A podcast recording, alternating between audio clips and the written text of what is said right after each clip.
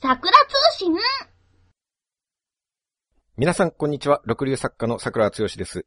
皆さん、こんにちは。鳥かご放送の山本です。よろしくお願いしよろくお願まいす。します。さくらさん、伝説のファミコンゲームについて言いたいことがあるそうなんですが、僕らってテレビゲームの歴史とともに歩んできた世代じゃないですか。確かに。もうそれこそゲームウォッチから、ファミコン、スーファミ、はいはいはいはい。 3DS にプレステと、はいはいあはらゆるゲームで遊んできた世代。い。そうですね。ゲームネイティブ世代。はい。進化とともに生きてきたっていう感じですよね。はいはい。そうですね。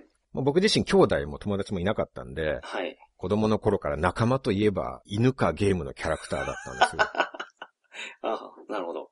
でそんなゲーム歴30年の僕がですね、はい。今日は今までで一番印象深かったゲームソフトについて語りたいんですけれど、はいはいはいはい。あんまり世間に知られてないソフトなんですけど、はいはいはい。実はこんな隠れた名作があったんだよっていうことを今回お伝えしたいんですね。おー、なるほど。それは楽しみですね。はい。まあただ僕が個人的に思い出深いゲームについて語るだけっていうのは聞いている人にはつまらないかもしれないんですけど、はい。まあでも桜通信100回超えたら好きにやらせてもらうっていうことは言ってあるわけですから、 はいはい。宣言してましたからね。うん、はい。つまらなそうだと思ったら聞かなければいいだ けです。文句言うなよと。うん。もしそれでもつまらない放送が許せないと、はい。桜強しの勝手な言い分を聞かされるなんて我慢ならないっていう方がいましたら、はい。出るとこ出ましょう よ。桜通信のせいで貴重な時間を無駄にしたって ね。損害賠償請求をするなはいはら、いそれは皆さんの自由ですから。 わかりました。わかりました。やるんならやりましょうよ。はいはいはい。こっちには山本さんという莫大な資金を持ったメンバーがいますからいね。 やいやいやいや。そこまで怒る人いないですから。そうですかはい。ちょっとネットで文句言う人いるかもしれないですけど。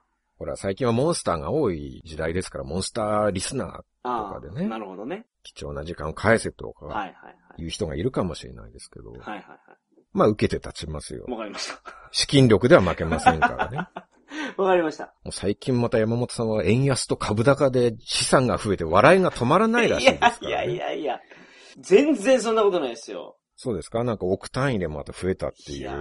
ーねえ、株、わかりましたね。こんな上がるとはね。うん。ねえ、びっくりしました。だいぶ儲けられたっていいやいうおや話を聞全き然ましたけど全ね。全然儲けてないですよ。この前熱海イベントで、はい。熱海秘宝館の隣に熱海城あったんですけど、はい。山本さん、熱海城を買おうとしてましたからね。熱海城の人に、なんぼですかって聞いてましたもん ね。いや。その、もし聞いてたとしても買おうとしてないですね、それ。そうですか、はい。別荘としてなんか、避暑地で考えてたっていう話を聞きましたけどお。城を秘書地にするんですか趣味悪すぎでしょ、それ。そうですけど、だって山本さんは趣味悪い人じゃないです か。いや、もうゲームの話してください、ゲームの話を。あ、そうですか。はいはいははいい。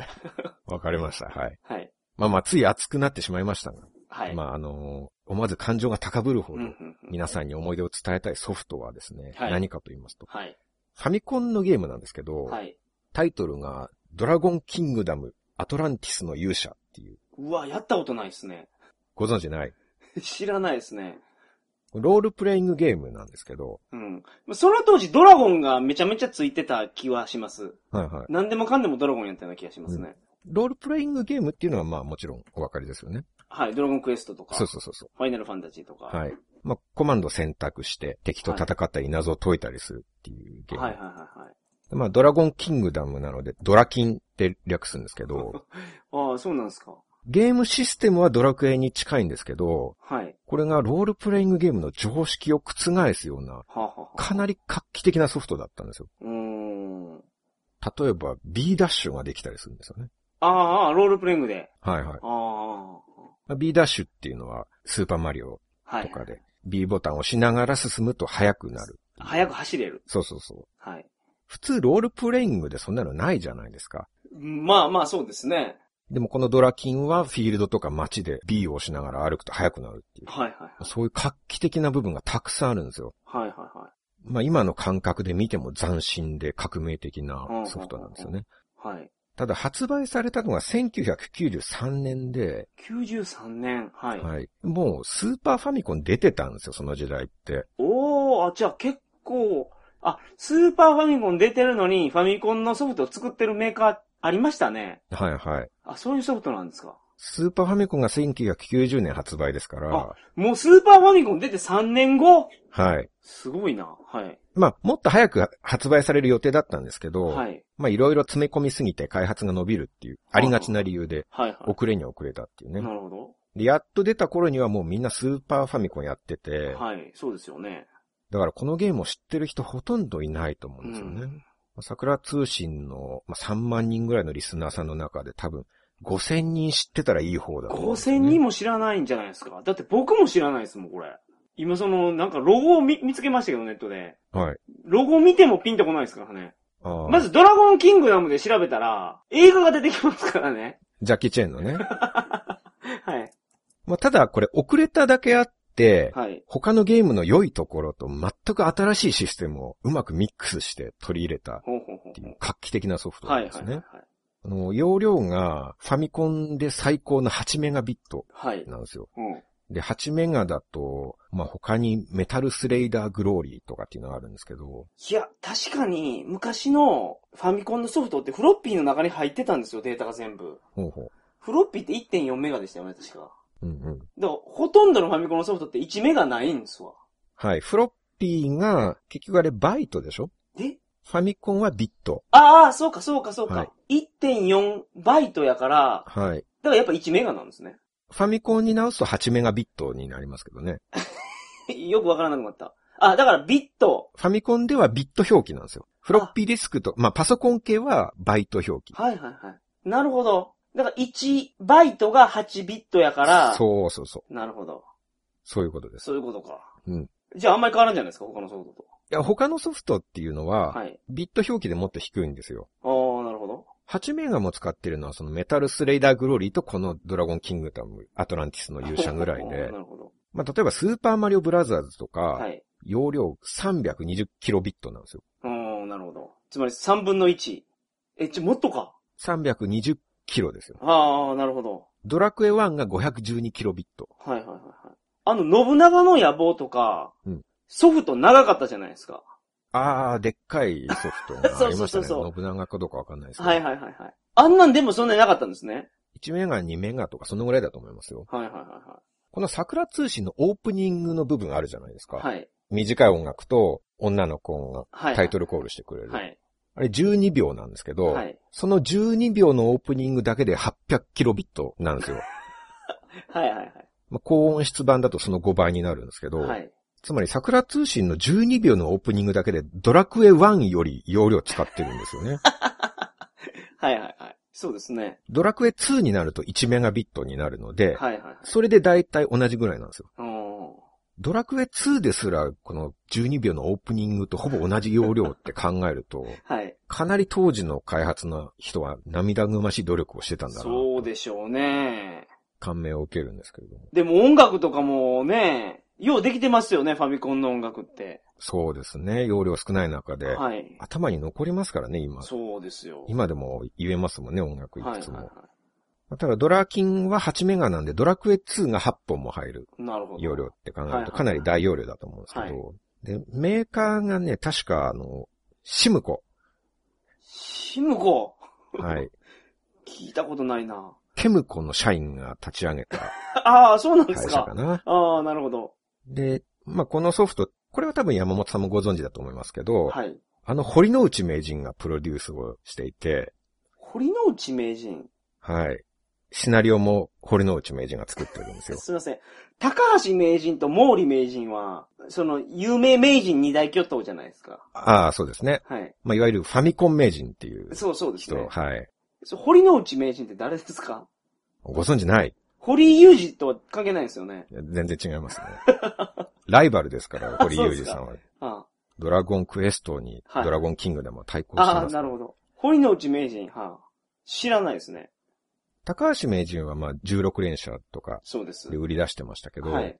まあ、堀之内名人もファミコン名人で、はい。まあ、彼の場合は触れ込みが、前世紀には1秒間に8連射できた っていう、そういう触れ込みで活躍してたんですよね、はいはいはいまあ、ただ前世紀にはっていうことで、はい。はい。まあ、堀之内さんが名人として出てきた時はもう前世紀過ぎてたんで、はあはあはあはあその時は3連射かまあ4連射ぐらい結構遅くないですか、それ。あの、堀之内名人、シューティング系はあんまりやらないんですあよ。あ、なるほど。一番得意としてたのが、ジャンルが、将棋ゲームがああ、得意で、なるほど。連射いらないですね。はい。で高橋名人に公開挑戦状を叩きつけたこともあるんですそよ。うすげえ。受けたんですかいや、無視されたらしいですね。 俺と将棋で勝負しろって言はっい。て、はいはいあの、将棋盤を持ってハドソン本社までアポなしで行ったらしいんですけれども、はい出てこい高橋って、はいこ。れで俺と勝負しろって言ったんですけど、なるほど。警察呼ばれちゃ って、はあ、楽しい方ですね、でもそれうは。ん。で警察に職務質問された時に怒って将棋の駒を投げつけちゃって、はい。で公務執行妨害で逮捕された、逮捕までされてるんですね。はい。まあ、もともと堀之内さん、将棋雑誌の編集部にいて、はい。テレビゲームとか全然興味なかったんですけど、はい。はい。リストラされて、でゲーム会社に再就職して、はい。で、しぶしぶ名人をやらされたんですよね。ああ、なるほど。で、まあ、高橋名人に相手にされなかった悔しさをですね、はい。堀之内さんは今までにないすごいゲームを作って見返そう。ああ、連射じゃなかったんですね。 うん。そこは。あ、もそこでもうか。叶わないと。まあ3連射ですからね、何しろ。そうそう。到底叶わないという。全然話関係ないですけど、はい。連射が今一番早い機械って何か知ってます機械ですかはい。昔、連射名人高橋くんってあったの覚えてますなんかでかいペンみたいなやつで、それは知らないですね。カタカタカタカタってボタン押したら動くんですよ。ジョイスティックとかでその連射機能があるのあーはありましたねありましたけど。なんか、ジョイボールとかもあったでしょ。はいはいはいはい。ボールのやつね。そうそうそうそあう。ジョイカードとかも使ってましたけど。 ありましたね。今、もうめっちゃ早いのは、電マなんですよ、電 マ。おー。あれ何連射なんです連射がわからないですけど、あれでハイパーオリンピックやってる動画見ましたけど、僕。か はいはい。電マをこの コントローラーで当てながら、うんめちゃめちゃ幅跳びとか飛んでましたよ。幅跳びというか、走りた、幅跳び。あそうなんだ。まあ、あの、お持ちでしょうから、佐藤さん、電マを。電話ってね、なんか、男はわからないですけどね、なんかその女性的にはすごい気持ちいいみたいです ね。いや、だからすごいんですよ、あれ。結局のところなんか他のおもちゃより電話が一番いいとかいう話も聞きますからね。はい。ということはじゃあ高橋名人が女性に連打を、連射をしたらすごい女性は、そう。あの時すごかったんじゃないですか、高橋名人。ああ、 あの時してたっていうことなんです ね。はい。そう、危険ですよ。だって高橋名人スイカ割ったりしてましたから、電車で割ってましたね。はい。スイカが割れるぐらいの勢いですから、女性の、 その、ねえ、その、はい、はい。果物的な部分もきっと割れてしまうんではないかとは。いなんか、こすってましたからね、僕ら。 そうですね。早くするために。はい。はいジョイカードとか擦ってましたね。こガすってーまっしてたよ。指で。はいそれはちょっと雑でですよね。いや、こするのもなんか、まあいいような気、まあ、い元に戻しましょう。すいません。うん、痛そうです から。爪立ててましたかはい。らあ、ね。そうそうそうそうそう。はい。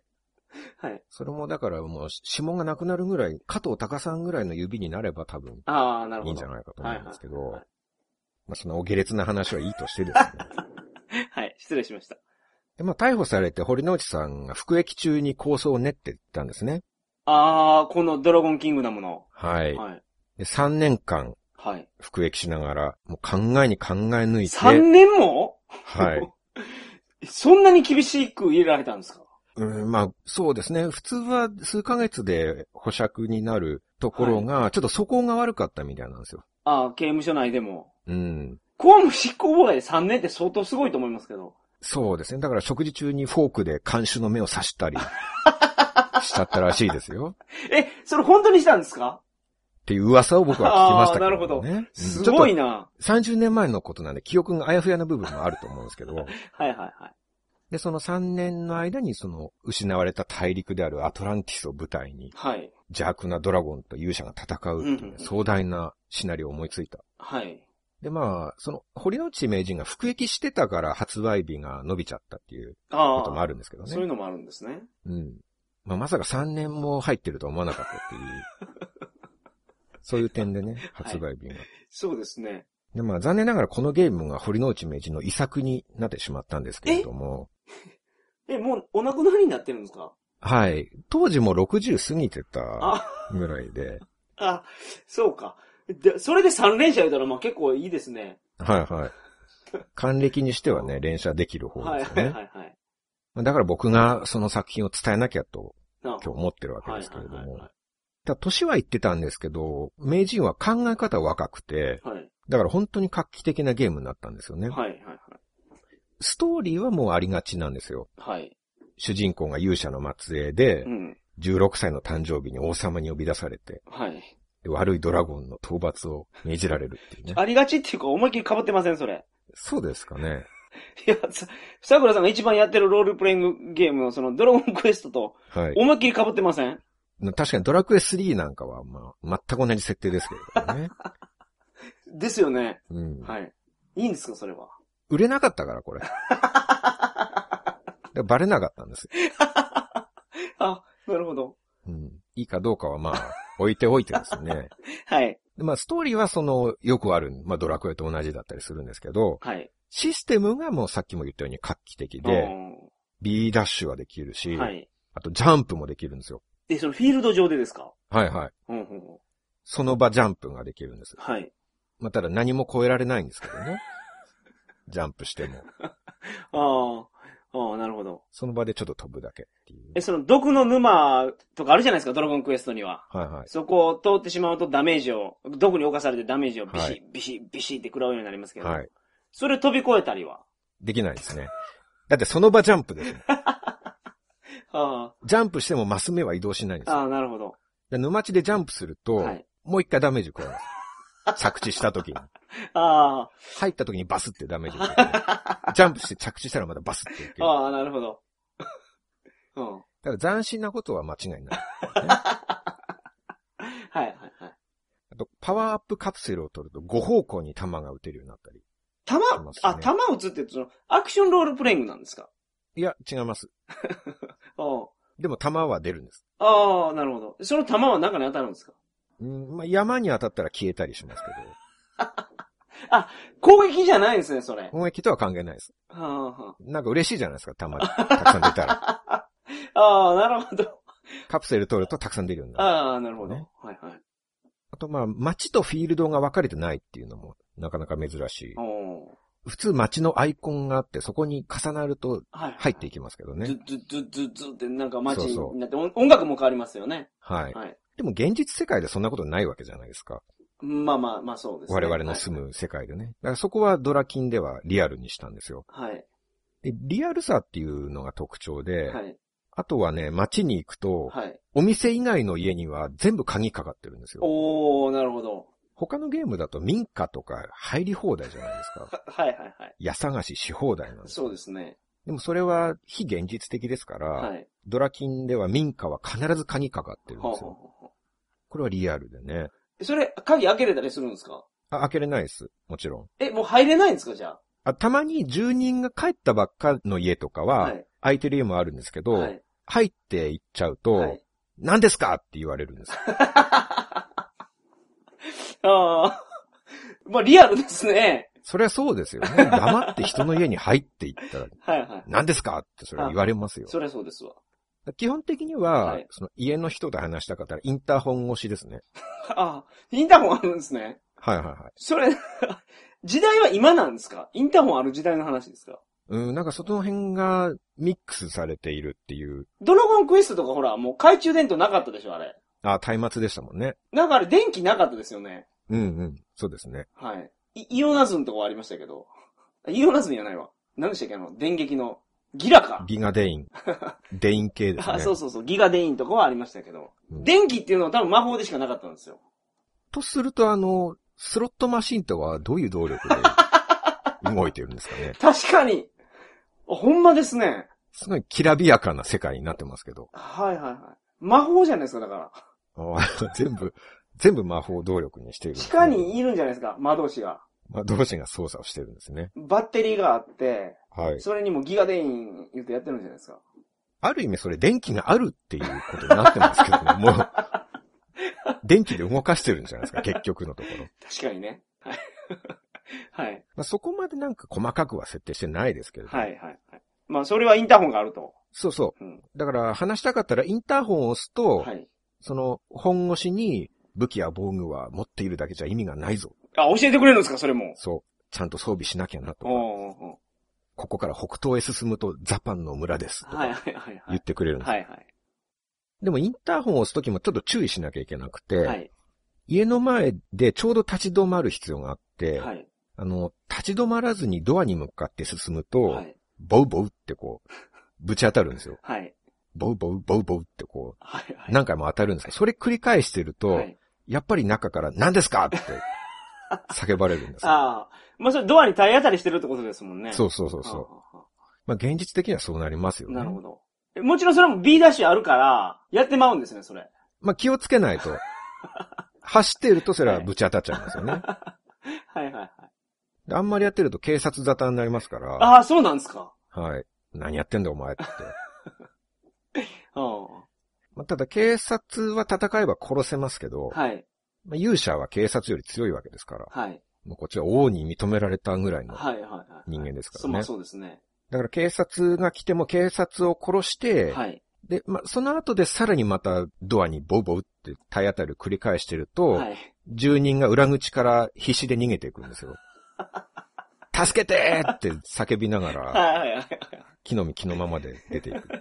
それけど、本当にリアルですね。でしょ だから画期的なんですよ。はい。そうすると裏口から入れるようになりますから。ああ、なるほど。で、家探しができる。ああ。あ、それ、それおもろいっすね、ほんまに。ねえはいはいはい。ファミコンでこういうのがあったっていうのはすごすいと思うんですよごい。な。はい。あと、なんといっても8メガの大容量ですから、はい。カジノも充実してるらしいんおですよ。ー、なるほど。攻略本によると、はいカジノには、まあ、スロットマシンからブラックジャック、はい。ポーカー、ルーレット、長反博打、はい。花札、パチンコ、脱衣麻雀と、ああ。まあ、あらゆるゲームがはいはい。揃ってるみたいなんですよ。はい。ただ残念なのが、はい。プレイヤーが入ることができないんですね。ああ、なるほど。まあ、勇者は16歳ですから、はい。入り口でセキュリティに止められるんですよ。はい。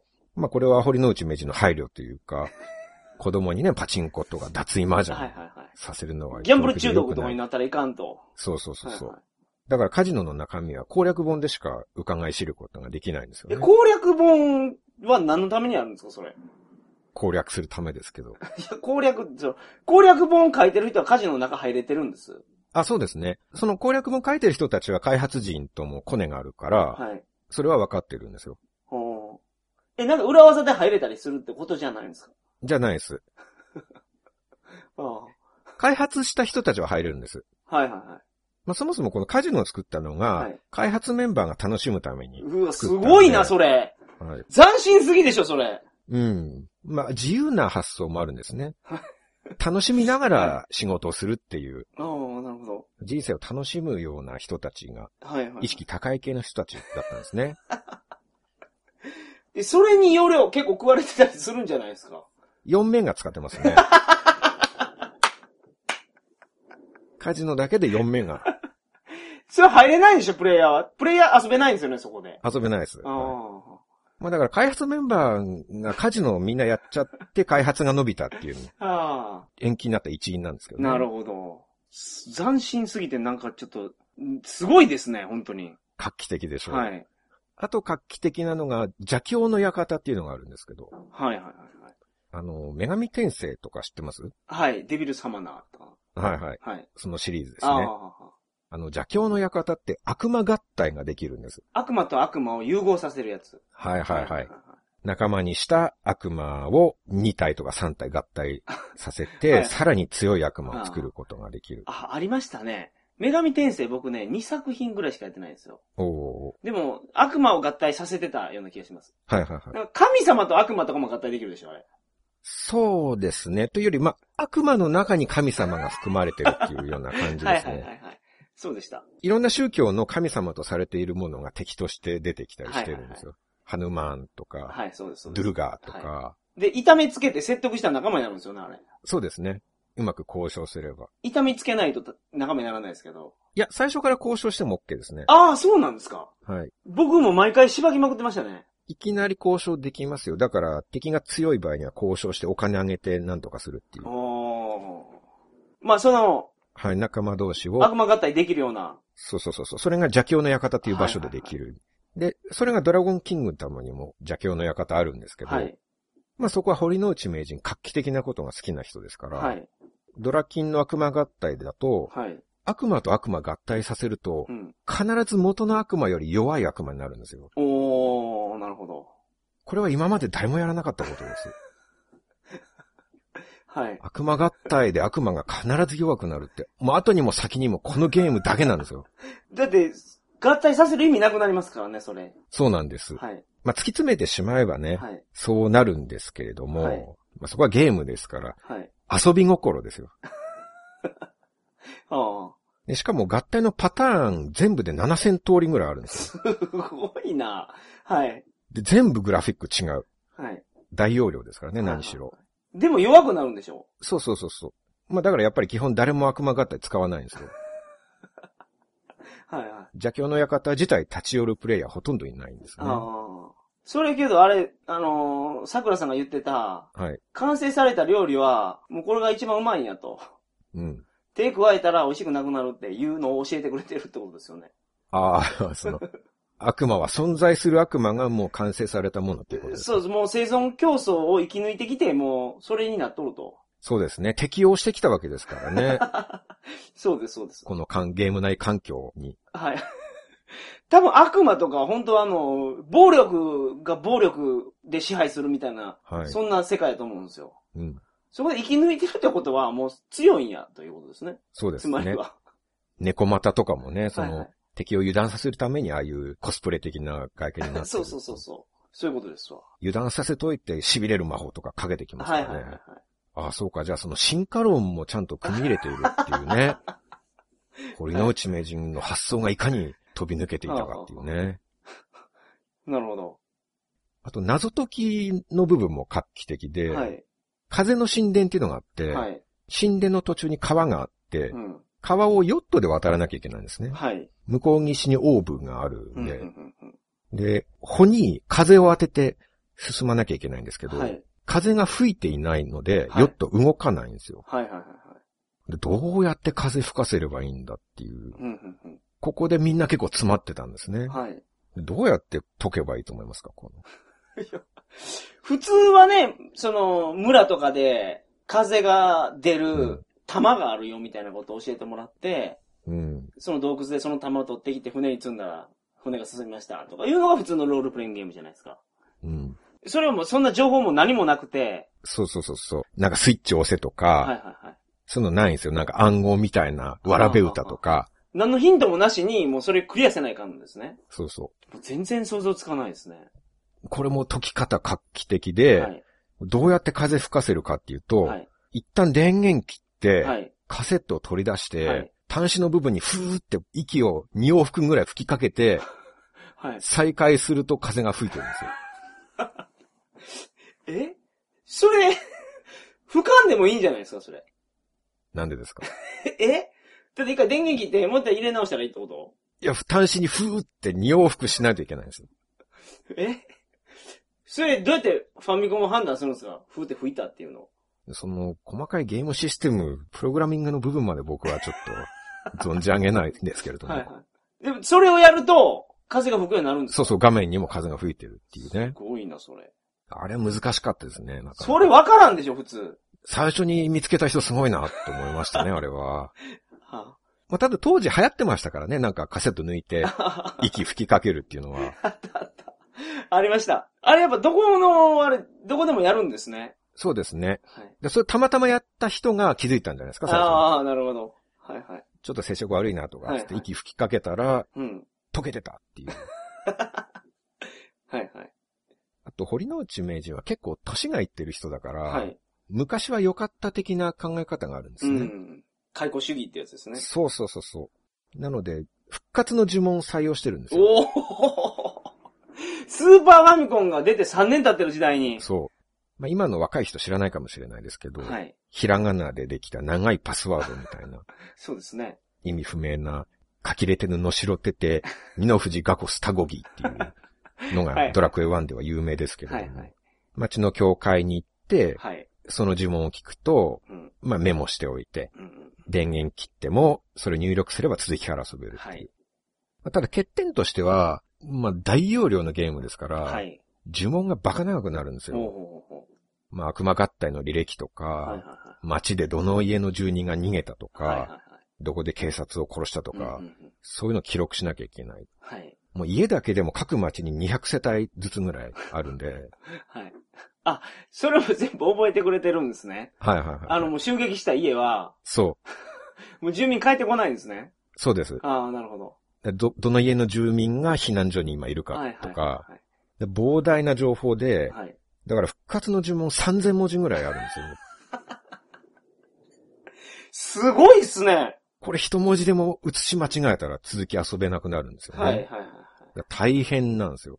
大変すぎるでしょ、それ。もう電源切れないじゃないですか、もまあ子供にとってね、はい今みたいに喋るとかもない時代です から、う。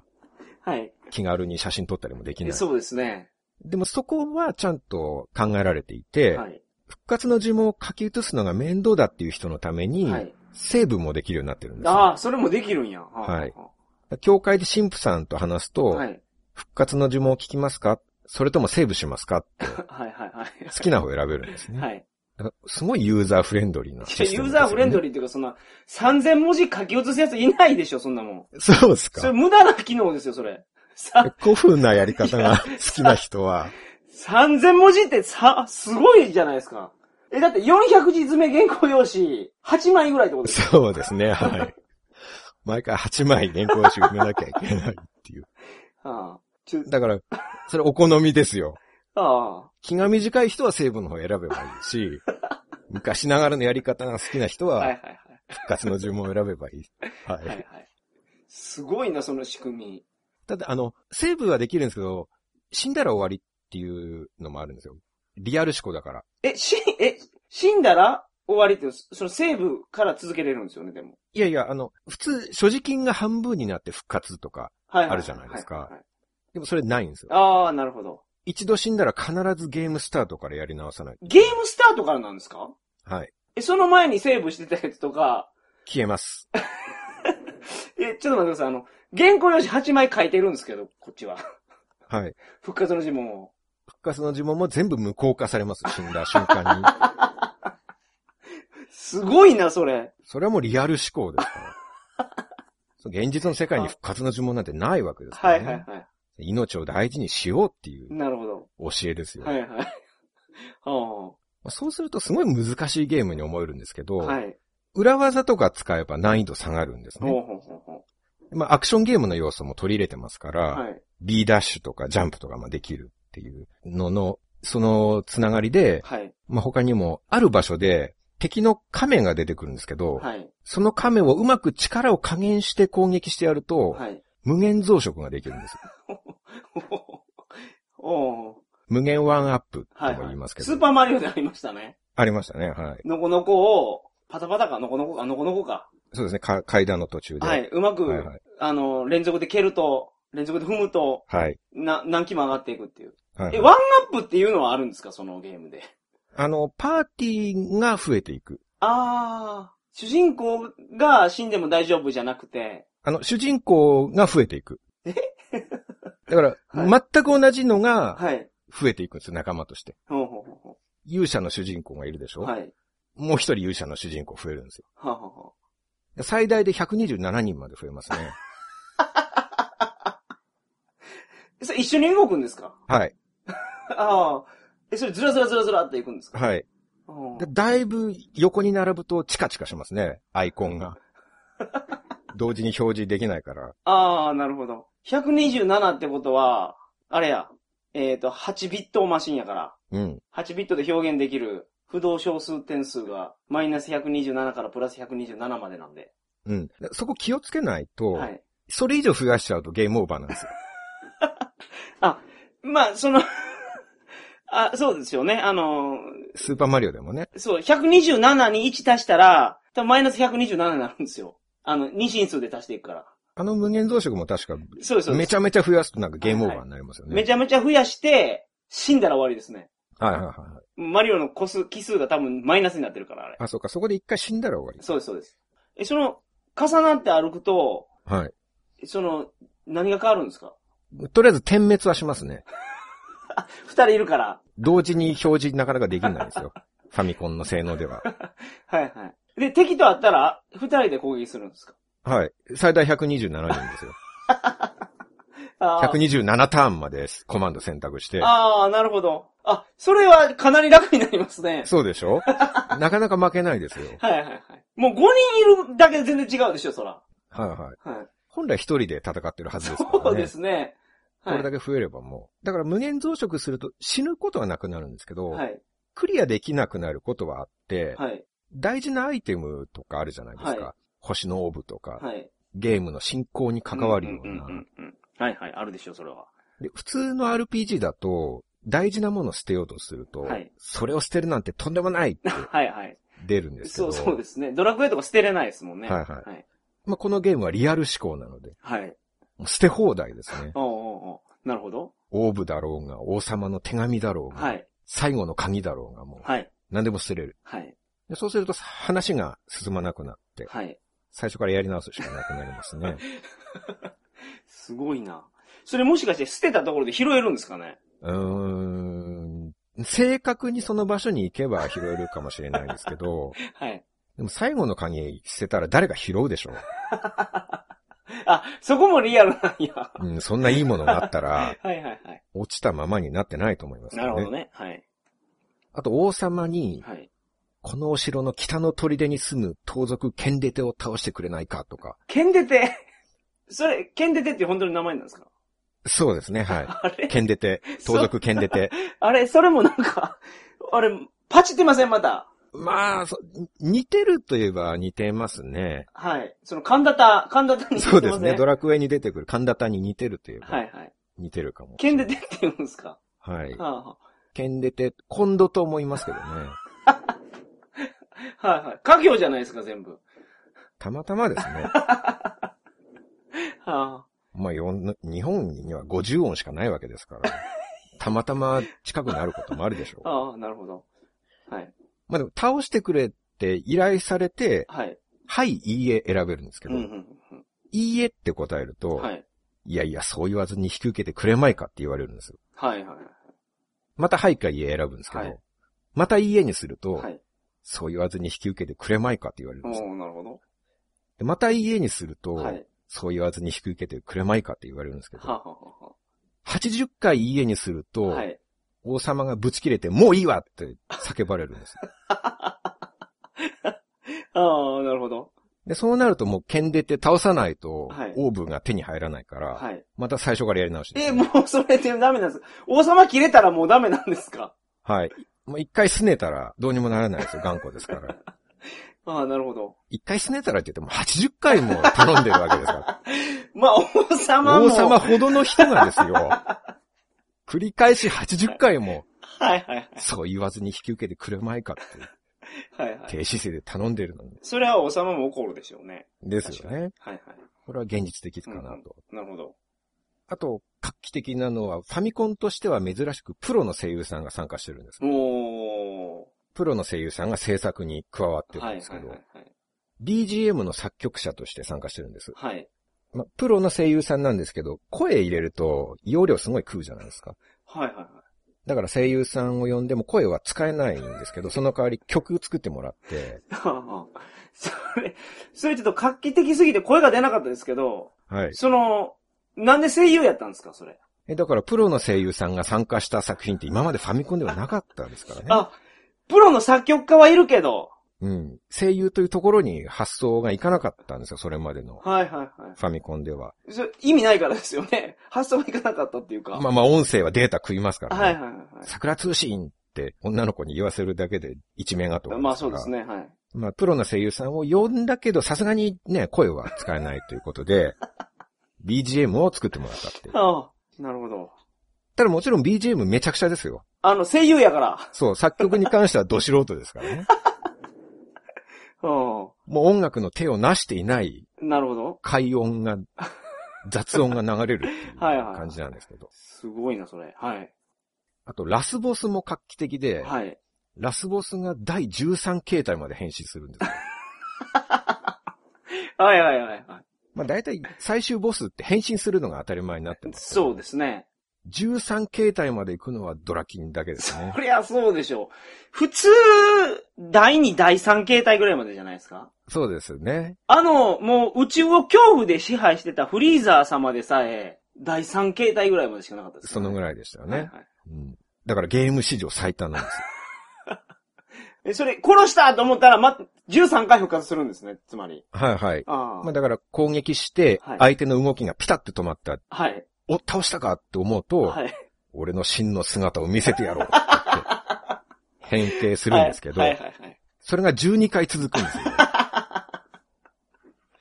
さすがに5回目ぐらいからこっちもいい加減にしろ っていう気持ちになりますね。はいはいはいはい。まあ音楽も各形態ごとに違う音楽になるんですけど、すごいなただそんな曲作ってられないんで、はい。街の音楽とかお城の音楽の使い回しなん ですよ。斬新すぎやろ、それ。はい。そ、斬新、斬新っていうかまあ、それす効ごいっ率す的ね。ですよね。はすごいっすね、それ。い。だからすごい平和的な音楽が。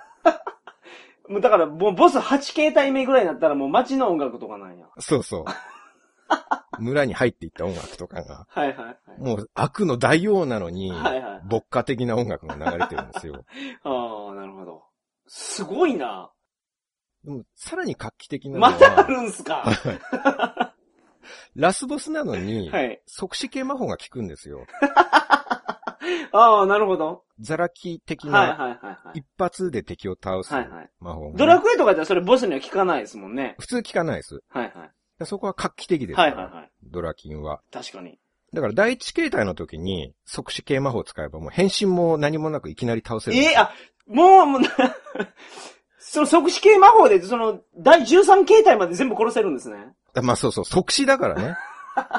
即死させたらもう変身もクソもないん ですよ。あ、なるほど。はあ、これなかなか画期的だと画思うん期よね的で。すね。うんあと最後なんですけど、はい。まあこれが一番堀之内名人のリアル思考を感じたって部分があって、はいはい。職業を選べるんですよ。はい。遊び人っていうのがあるんですね。はいはいはい。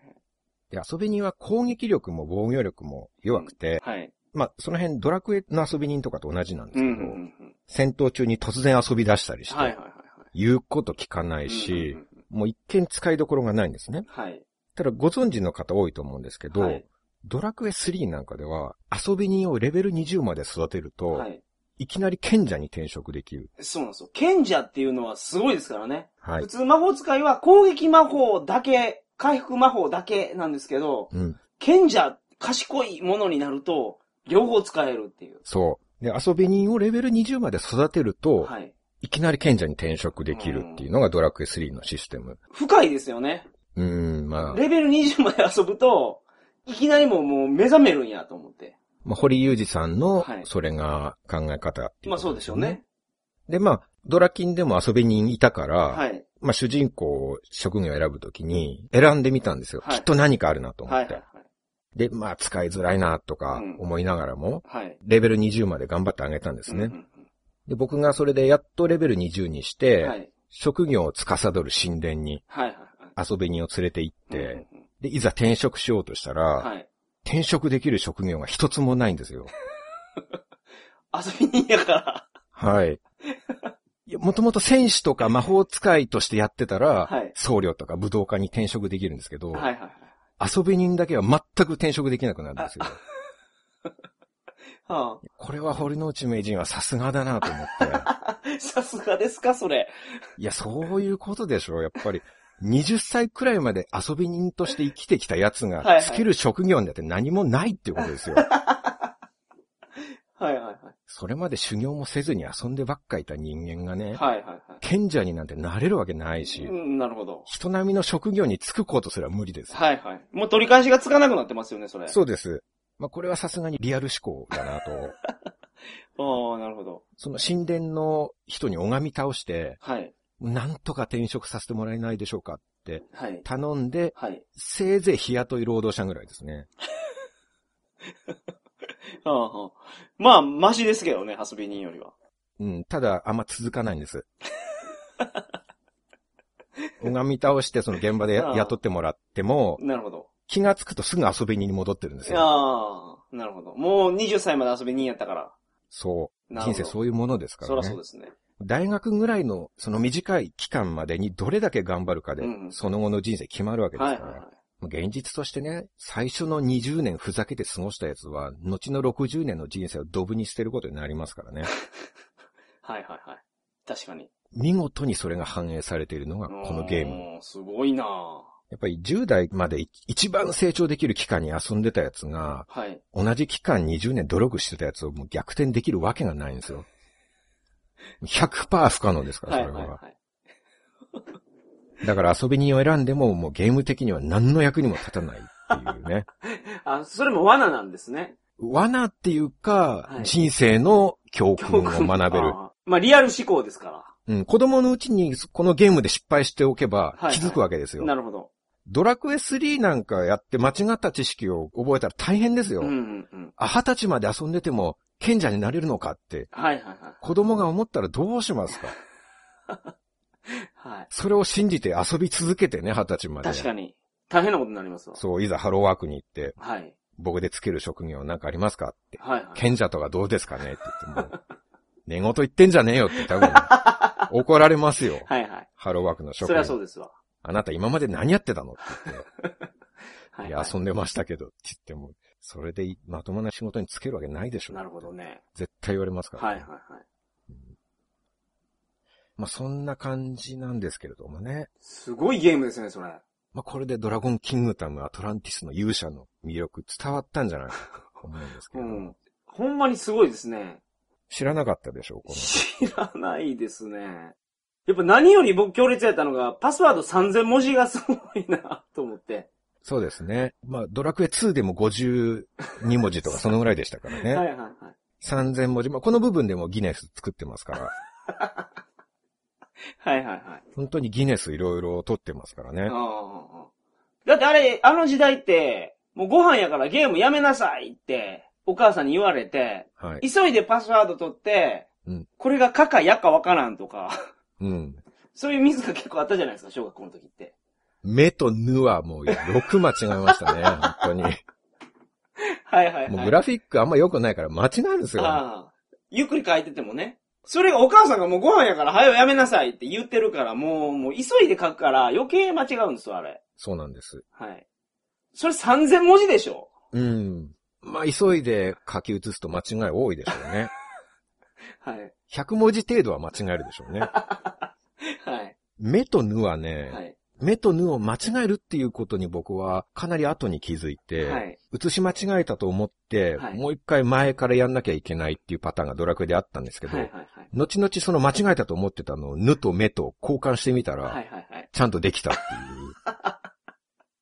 いやけどみんなやりませんでしたそのパスワードが間違ってるってなったらですよね。うんこの字が怪しいとか言って。そこ僕は気づかなかったんですよ、あそうなんですか後の方で気づいて、ああ。もっと早く気づいてれば復帰できたのにと思ってああ。。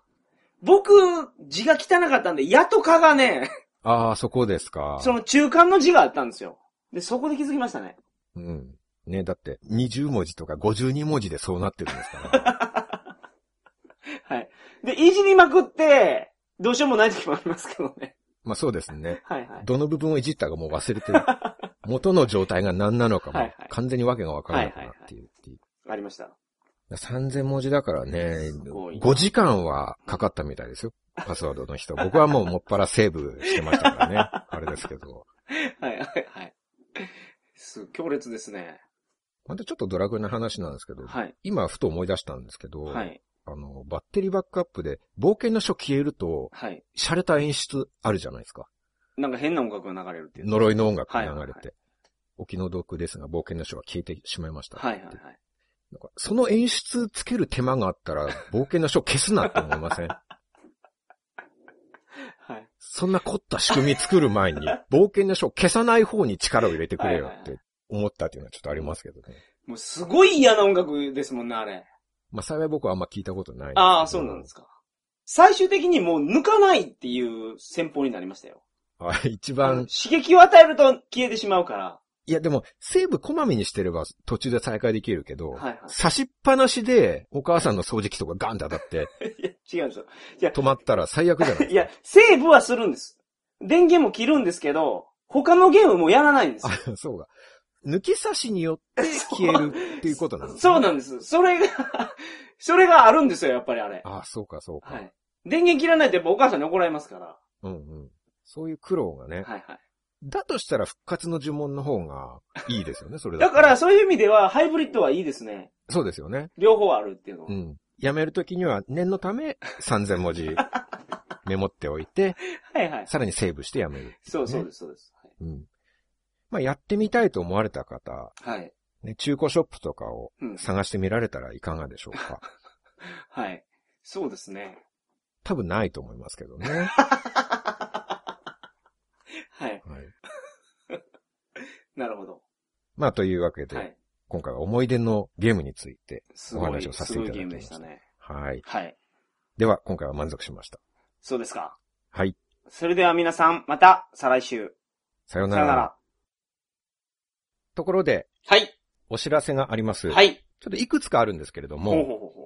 えーまず、ちょっとしつこいんですけれども、先日発売された新刊、はい。世界のニュースなんて以下略ですが、はい。増刷分ができましたのおで、ー素晴らしい。えーそろそろまた本屋さんに売り切れたところとかも並べ始めてるすとご思いいま。ですすね。すごいですね。まあ、この本はかなり評判がいいので、ぜひ桜通信リスナーの皆様にもはいはいはい。読んでほしいなと。そうですね。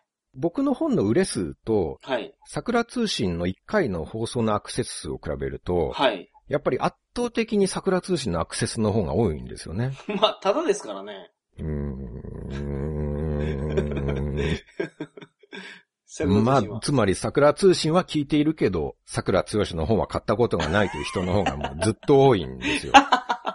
そういう考え方すると寂しいですね。うん、そうなんですよ。確かに。だこの事実に直面するたびに僕は辛い気持ちになると いうか、はい。なかなか人が作品にお金を出すっていうのは今の時代ハードルが高いものなんだなと、はいはまあそこを多くの人にこれはお金払っても買いたいとい。うん。思われるものをまあ作れるように頑張らなきゃいけないなとは感じるんですけど、まあでも今度の本は本当にいい本だとははいはい。思うんですよね。はい。何でもいいと思うけど、桜さんの本は一冊手に取ると、取って読むと、ハマって他のやつも買いたくなると思いますけどね。おお一冊、まあ、なんか、買ってみたらいいじゃないですか。それにちょうどいいんですよね、この、世界の、これですわ。世界のニュース、テレビだけでわかるか。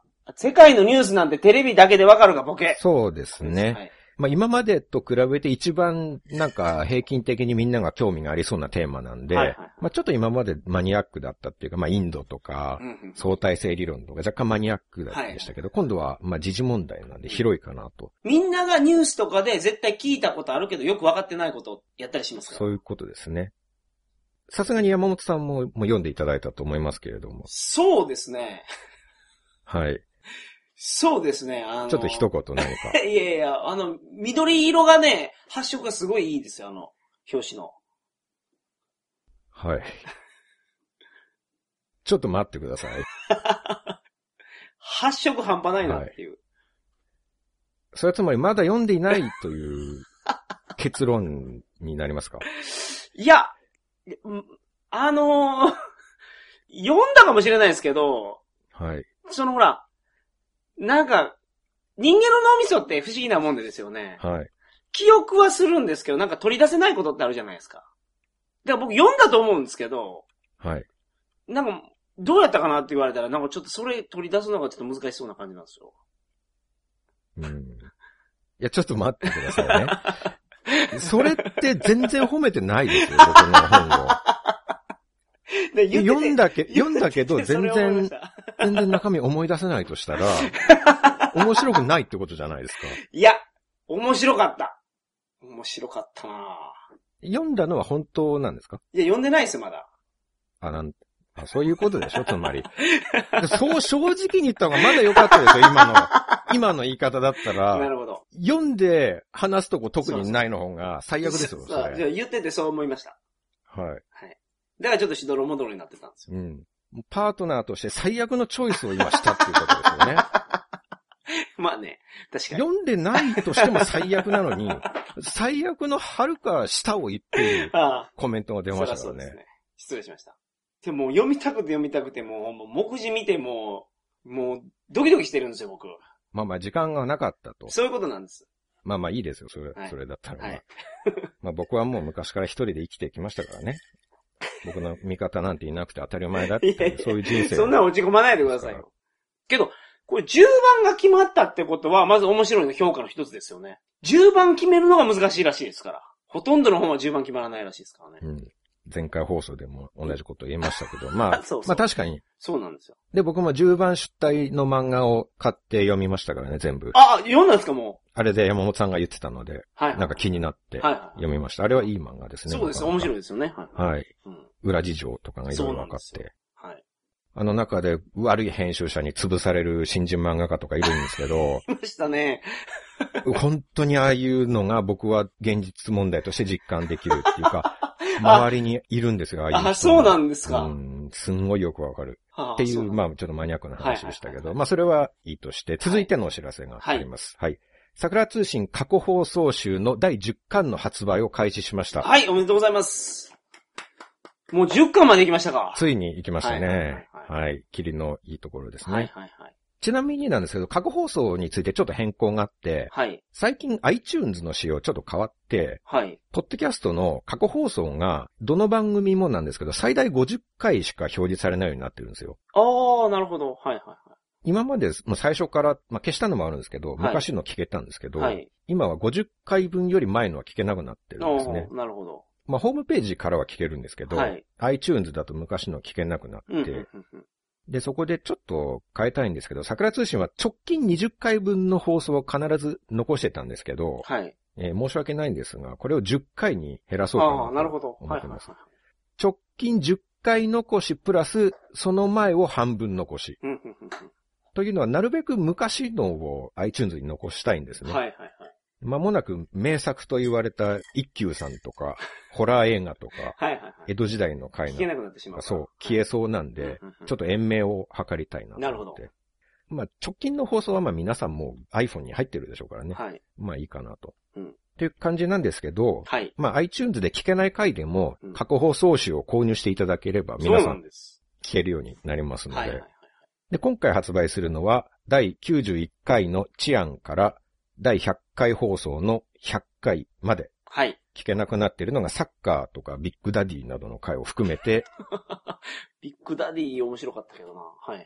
で、10本プラス、ここでしか聞けない新作放送を3本はい。追加として付けまして、いつものように合計13本で500円となっております。はい。通常音質版に加えて高音質版も付いてますので、そうですね。はい。ぜひ我々の美声が引き立つ、高音質桜通信も。そんな狙いやったんですか、あれ。まあ結構声は褒められますよね。二人の声が全然違うから、分かりやすいって言われますね。っていうのも言われますよね。はいでも通常放送は5分の1まで圧縮してるんで、あそうですね。元の声に近い方も楽しんでいただけれ確ばかに確かとに。思います。はい。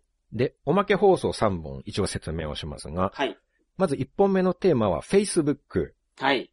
これは実はおまけじゃなくて、うん。通常放送として流すつもりで収録したんですね。はいはいはい。ところが、編集してみると、あらびっくり。言葉が過ぎるところが多々ある。はい。僕と山本さんのリア充に対する怨念という か、怒りがですね、はい。言葉のチョイスを狂わせてしまって、なかなかひどいこと言ってるんですよ。ああ、なるほど。面白いかはさておき、ひどいこと言ってるっていうね。はい。山本さんも自撮り写真アップするおっさんは死ねとか、そういうこと言ってますから。ああ、確かにね、言ってたこなれはちょっとまずいんじゃないかということではい、急遽おまけ放送に回しました。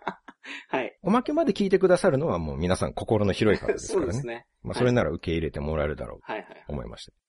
で、2本目は結婚2。はい。この放送は最初からおまけにするつもりで撮ったのでう、ん。これはもう遠慮なくひどいこと言ってます。そうでしたね。これはまあ過去何度も取り上げているうん。結婚というよりは結婚にまつわるとある催しというか、うん。結婚にちなんで開催される会合という か、式典みたいなものについて話しております。はい。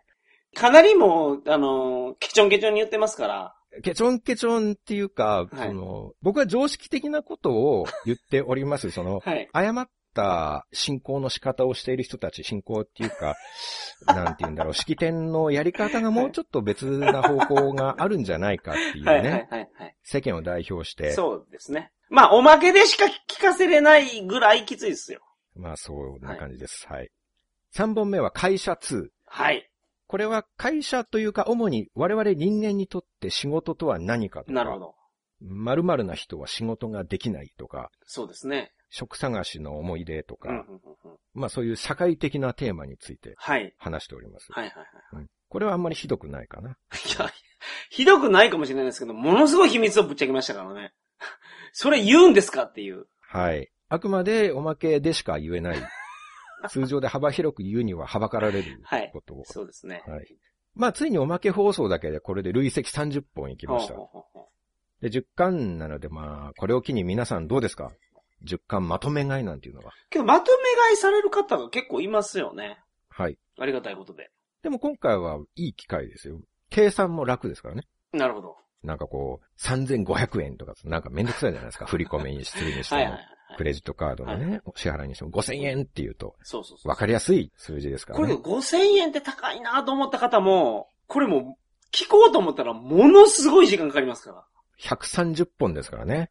24とか、1年間やるドラマとかでも50本ですからね。そうですね。大河ドラマはいはいではい、はいも。50本ですからね。そんなもんじゃないですよ。うん。大河ドラマをね、はい。 DVD ボックス買おうとしたら6万円しそまういすうかことならんですよ。それを何倍ありますか、これ。ね。ね。そういうことですよ。で大河ドラマとどっちが面白いかって言った らね、それはもう言うまでもない。それ大河ドラマ面白さ求めてないですからね。笑かそうとしてないですから。いや、まあ、そういう点ではそうですけど。はいうんまあ、あの、桜通信公式サイトに購入ページがありますのはいで、はいはいはい。そこから手続きをお願いはい。したいと思いよまろす。しくお願いします。この売り上げがないと桜通信の運営ができなくそうなんですなよ。ってしまいますはいのはいで、はいはい。ぜひ、ぜひとも、よはい。ろしくお願いします。手続き上は何かございますか山本さんからは。いや、なんもないです。変更ないですよ。あ、そうですか。はいまあ、遅くなる場合があるけど、お待ちくださいと。そのままです あねあ、最近早いですけどね、僕。そうですかはい。やっぱりなんかその、まあ僕も見れるんですけど、注文が来た場合。注文メールをほっといてツイッターで変なリツイートとかしてるの が、なんか気になるんですよね。いや、注文メールを先、いやに、先に返してあげればいいのにって思うんですよ注文メールはパソコンだけでしか見れないようにしてるんです、僕。ああ、そうかそうか。ツイツイッッターターとはかは、あ iPhone でやっとるから、あ俺は。スマホでやってるかそら、ういっうてことなんいでうこすと。ですね。はい。まあ何日か以内にははい。そういうこ帰っとです。てくるということですはね。い。よろしくお願いします、皆さん。はいという感じでいいですか告知でした。はい。ありがとうございます。桜通信を聞いちゃうなんて、あなたたち、センスいいよね。そんなにセンスがいいんだから、きっと、今週も楽しく過ごせるはずだよ。今週も一週間、頑張ろうね。提供は、鳥かご放送でした。